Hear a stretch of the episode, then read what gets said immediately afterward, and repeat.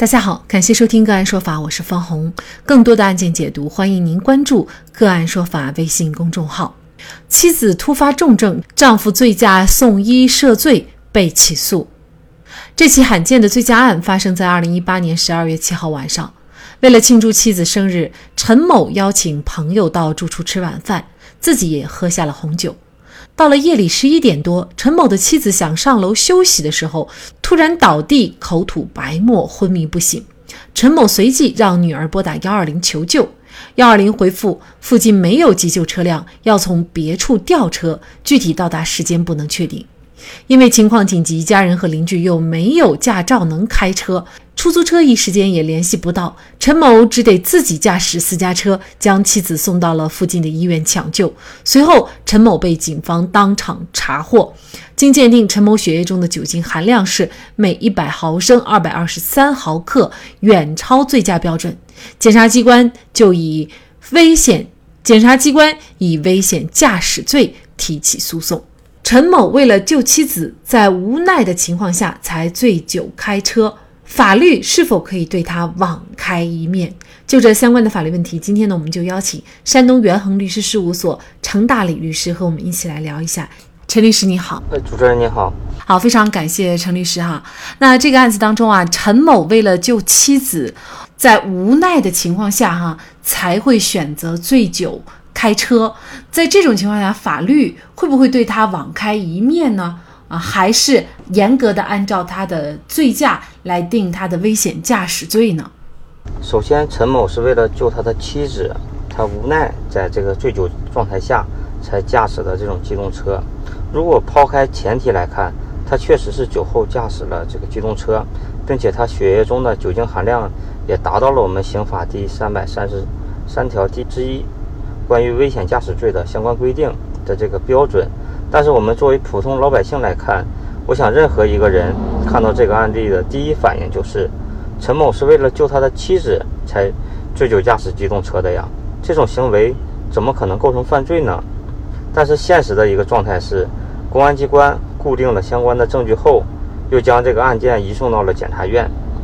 检察院经审查认为，陈某醉酒后驾驶这个机动车上路已经构成了危险驾驶罪。又将这个案件起诉到了人民法院。那为什么公安机关和检察院都没能对陈某进行网开一面呢？我认为这就是机械的理解和适用法律的这种问题。这个案例中，法律并不只是应该对陈某网开一面，而是有明确的法律规定，认为这种行为是不构成犯罪的。呃，在我国刑法中有两个法定免除刑事责任的条款，一个就是我们熟知的正当防卫。另一个就是紧急避险的行为。那么，什么行为是紧急避险呢？呃，刑法第二十一条是这样规定的：紧急避险是指为了使国家公共利益、本人或者他人的人身、财产或者其他权利免受正在发生的危险，不得已采取的紧急避险行为，造成损害的，不负刑事责任。这个紧急避险与正当防卫，它俩有一定的相似之处。但是紧急避险的认定也是非常的严格，它必须具备以下的几个条件：第一是必须发生了现实的危险；第二是必须是正在发生的危险；第三是必须出于不得已而损害另一另一方法益；啊，第四是具有避险的意识，也就是避险意图；第五是必须不超过必要的限度，造成不应有的损害。这是他的这个条件。那么什么样的行为才构成紧急避险呢？这个刑法老师罗翔老师经常会讲到这样一个案例，就是张三被仇人追杀，他在逃跑的过程中看见李四骑着摩托车过来，张三上前把李四李四推下了摩托车，他自己骑着摩托车逃跑。如果说没有前面被人追杀的这种行为，那么张三抢李四摩托车的行为。他是构成抢夺或者抢劫罪的，但是基于前面张三所面临的这种生命危险，他迫不得已抢走李四的摩托车来逃跑，才保全他的性命。这种行为就是典型的紧急避险的行为。呃，还有就是，比如某个人在深山老林里，如果说他遇到了野狼，他在被狼追的过程中，他看到了有一户人家，那么他直接砸碎玻璃，或者是从砸碎呃砸砸破他家的门，进入到他人的这种住宅，这种行为也是一种紧急避险。还有就是，比如说这个我们在小区里遛弯儿，呃，邻居的一条名贵的狗突然跑向了我们，然后它要咬我。在紧急关头，如果说我一脚把这个狗踢死了，啊，这种行为也是一种紧急避险的行为。还有这个前几年的一道司法考试题，它是这样出题的，就是一个幼儿园着火了，里面有几个小朋友，呃，面临着大火，但是这个有一个人跑跑到了三楼，他左手拿呃拎了一个小朋友，右手拎了一个小朋友，啊，他在用嘴啊咬住了两个小朋友。啊，带着这个小朋友下楼，但他在下楼的过程中，他看到二楼还有一个小朋友正在被大火包围着，但是他的左手和右手以及他的嘴上啊都有小朋友，没有办法，那他一脚把这个小朋友从二楼啊踢到了一楼，最后小朋友摔成了重伤，这个是比较极端的一种情况，但是这种行为，这个呃多数人的观点认为，它也是一种紧急避险的行为。因为他通过侵害了这个小朋友的这种健康权，但他保全住了他的性命。如果说他把这些他手里的小朋友安全送到幼儿园外面以后，再反过来救二楼的小朋友，有可能二楼的小朋友啊就会被大火烧死。所以说这也是一种比较特殊的紧急避险的行为。这个紧急避险主要就是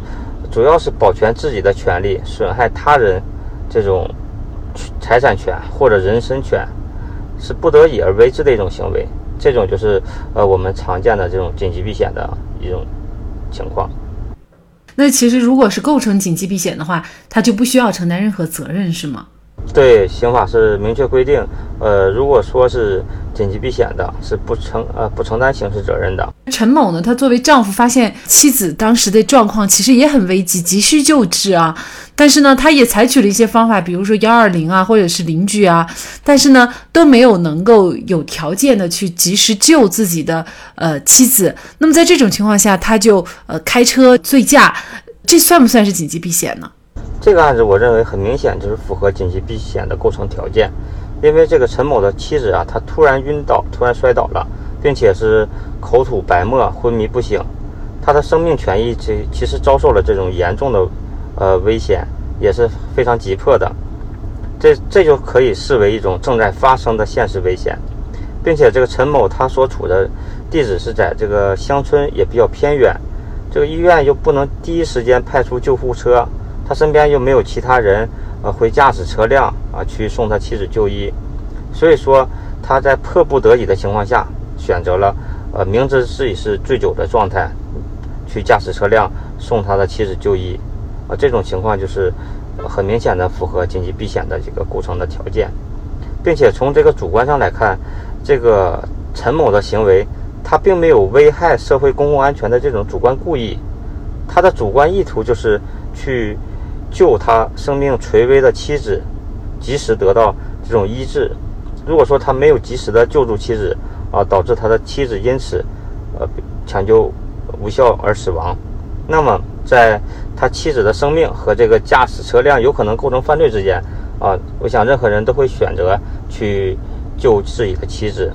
呃，所以这个案件法院最终呢是认为呢，陈某的行为呢，他是符合紧急避险的各项条件的，应该不负刑事责任。那么基于这样的共识，二零一九年底，江阴检察院就决定依法对陈某撤回起诉。那几天以后呢，这个江阴法院也裁定依法准许检察机关。撤回起诉，那这个案件呢，也就是这样结案了。呃，事实上呢，这样的一个案件，它是江苏第一起因为构成紧急避险而依法撤诉的醉驾危险驾驶案。呃，在全国呢，应该说也极为罕见。那么，呃，除了在醉驾领域，其实呢，单从紧急避险在呃这个司法当中的呃适用和认定呢，也确实这种案例是比较少的。那么，您认为这原因是什么呢？因为这个紧急避险和正当防卫一样，这个在刑法条文中，呃，都被我，也就是我们常说的这种僵尸条款，为什么叫做僵尸条款呢？它顾名思义就是它极少的适用的这种法律条款。主要原原因在于这个紧紧急避险，它所满足的条件要求极为高，也极为苛刻。就像在本案当中，这陈某的妻子突发疾病，情况是危急，我们不能等到这个人因病去世了才说当时的情况紧急，用事后的一个结果来评判当时的一个情况。但如果人抢救过来了，或者他只是呃虚惊一场，并没有什么大事，那我们作为司法机关，如何的准确的把握和认定呢？这就是这种紧急避险的这种情况，在实践过程中很难进行区分。